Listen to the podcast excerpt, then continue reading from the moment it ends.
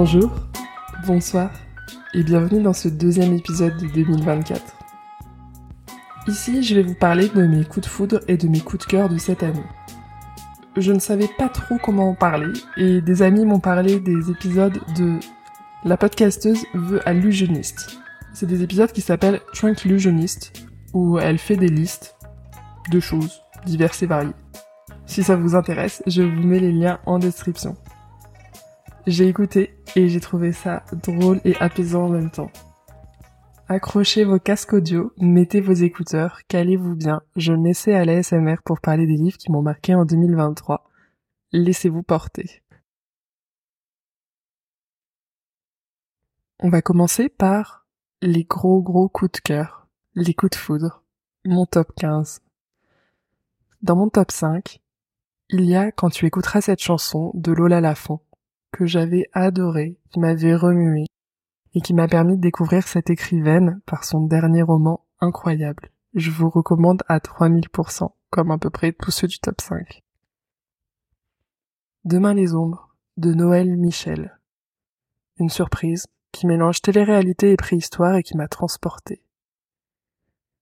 Des vies orageuses, de Mathilde Gall et le collectif Choleil, un roman qui parle de thèmes compliqués mais qui est très bien écrit avec une très belle histoire. Je l'ai dévoré, ça m'a remué et j'ai envie de l'offrir au monde entier. Le jeu de la dame de Walter Tevis. Beaucoup beaucoup de suspense. La dernière geste de Morgan of Glencoe, dont j'attends le tome 4 avec tellement d'impatience. Si nous n'étions pas dans un épisode de simili ASMR, je, ferais, bien plus ressentir les multiples points d'exclamation et mon impatience. Dans mon top 10, donc 5 livres suivants de mes coups de foudre, il y a L'espace d'un an de Becky Chambers, dont j'ai adoré l'univers, qui n'est pas apocalyptique, mais sans être simpliste, et avec des personnages incroyables. Les miracles du bazar Namiya de Keigo Higashino, qui onirique. Anne de Green Gables de Lucie Maud Montgomery, charmant. Du thé pour les fantômes de Chris Vuklicevic, un ovni. Chronique de l'érable et du cerisier de Camille Monceau, dont je vais vous reparler bientôt. Je peux vous dire que j'ai adoré et que si vous avez aimé le clan des Otori, essayez les aventures de personnages incroyables et complexes dans un Japon médiéval.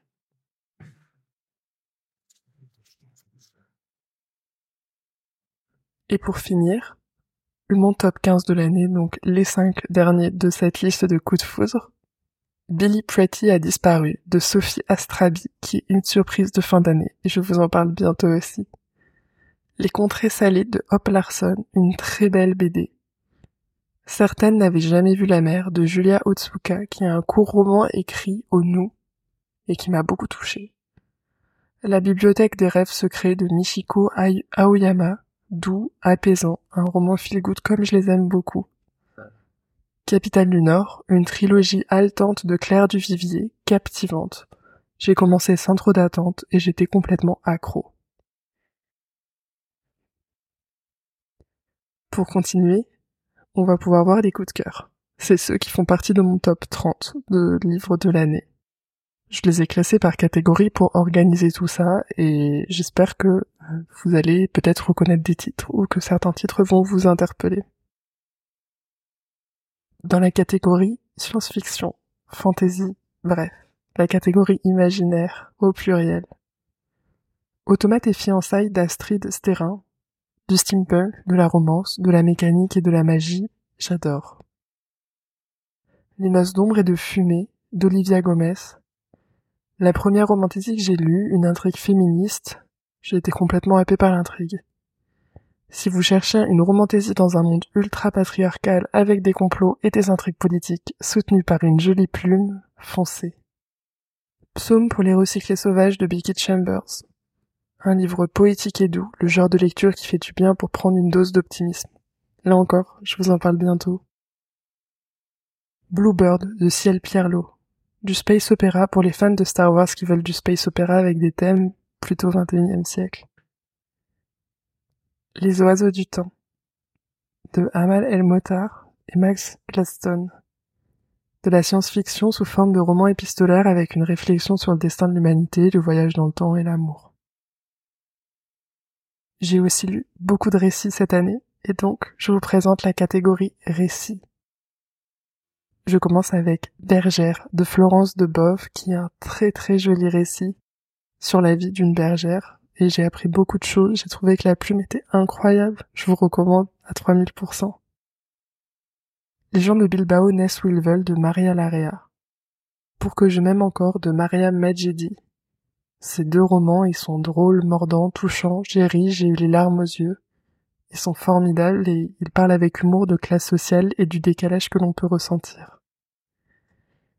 Le lac magique de Yael Kolo Goldberg. Nage et sororité au programme de cette expérience canadienne relatée par l'autrice.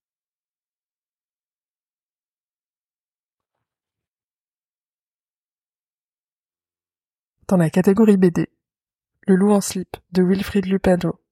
Drôle, gauchiste pour les enfants et les adultes. Je vous recommande très chaudement cette BD. Heartstopper de Alice Osman. Une romance LGBT toute douce. Partir sur les chemins de Compostelle de Lily Son. J'ai aimé les dessins, les couleurs et le thème. Un roman graphique qui parle de marche et qui donne envie de marcher.